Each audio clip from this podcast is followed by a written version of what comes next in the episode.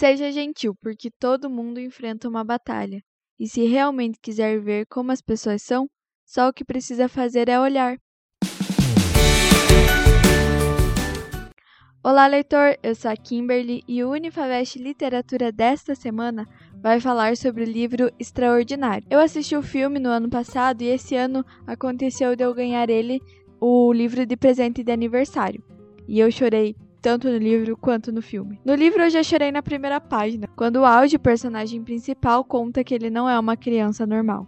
Embora eu tenha me emocionado muito mais no filme, eu desejo para você aí do outro lado que você leia o livro, porque tem uma característica muito importante dos livros, que é o que me faz ser apaixonada por eles, que é contar a história através da cabeça das pessoas, ou seja, dos seus pensamentos. E nesse livro especificamente, ele conta a visão dos personagens principais. Ou seja, o livro é dividido em partes e cada parte é, contada, é contado por um personagem. O que foi triste para mim foi que no filme eles tiraram a visão da Summer. A Summer é uma das melhores personagens do livro. E ela participa do filme, mas ela não tem tanto foco quanto no livro. O Auge é um menino que ele nasceu com uma deformidade facial e com apenas 10 anos ele já tinha passado por 27 cirurgias. Quando ele completou 10 anos, a sua mãe resolveu colocar ele numa escola regular. Antes era ela mesma que dava aulas para ele em casa. E então ele precisa se esforçar para ser um menino normal na escola, mesmo sendo diferente de todos os seus colegas. No livro, como eu já disse, as histórias são apresentadas através de diferentes visões. A primeira parte é do auge, a segunda parte é contada pela Via, a sua irmã, e como a vida dela mudou depois que o Auge nasceu.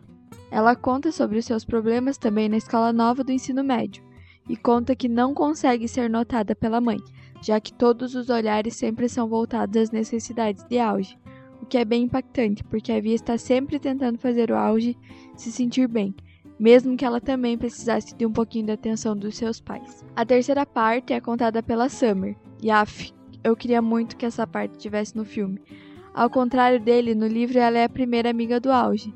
Já no filme, é, isso é mostrado através de Jack Will, e que, é, e que acaba sendo a terceira parte do livro, que é o amigo de auge. Aonde acontece o conflito, ele fica dividido entre ser o amigo de auge e os outros meninos da escola, principalmente o Julian, que é muito cruel com ele. No livro também tem a parte do Justin, que é o namorado da Via, e tem uma cena muito legal do livro que ele leva o Jack Will até o ponto de ônibus, que no filme não é mostrado, inclusive não tem a parte do Justin no, no filme. E a última visão que aparece é a da Miranda, que é a melhor amiga da Via. Porém, a amizade delas no ensino médio fica um pouco estremecida. Mas tanto o Auge quanto ela se tratavam como irmãos, e ambos sentem falta, inclusive a Via também, a família da Via, todo mundo fica perguntando para ela onde que tá Miranda, e isso faz com que ela se sinta muito mal em várias partes do livro, do livro e do filme também. E como eu sou uma boa pesquisadora, eu, fiz, eu fui pesquisar a história por trás da história.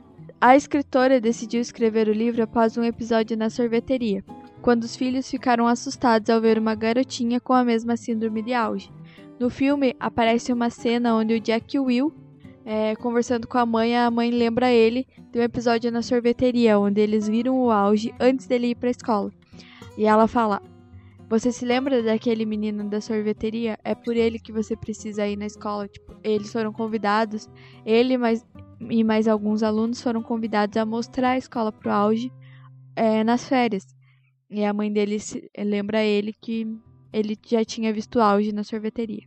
Durante a leitura, a gente se depara com várias frases fortes e reflexivas que fazem a gente repensar muitas coisas.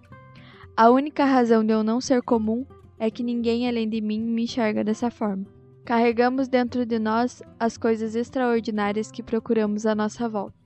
Ser bom é sempre um ato de coragem. Como é extraordinário ninguém precisar esperar um momento específico para melhorar o mundo e é a minha preferida.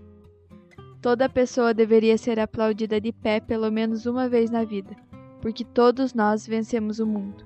E é com essa belíssima frase que eu finalizo o podcast da semana. Quero avisar para todo mundo que vocês são extraordinários. Ah, e não se esqueça que estamos em nossas redes sociais no Facebook, no Instagram, no Twitter, no YouTube e agora até no LinkedIn. E você pode escutar os nossos outros podcasts, principalmente os meus aqui no Spotify. Até mais! Unifavest, o tempo não para. É isso aí. Obrigada, Rafael. Tchau.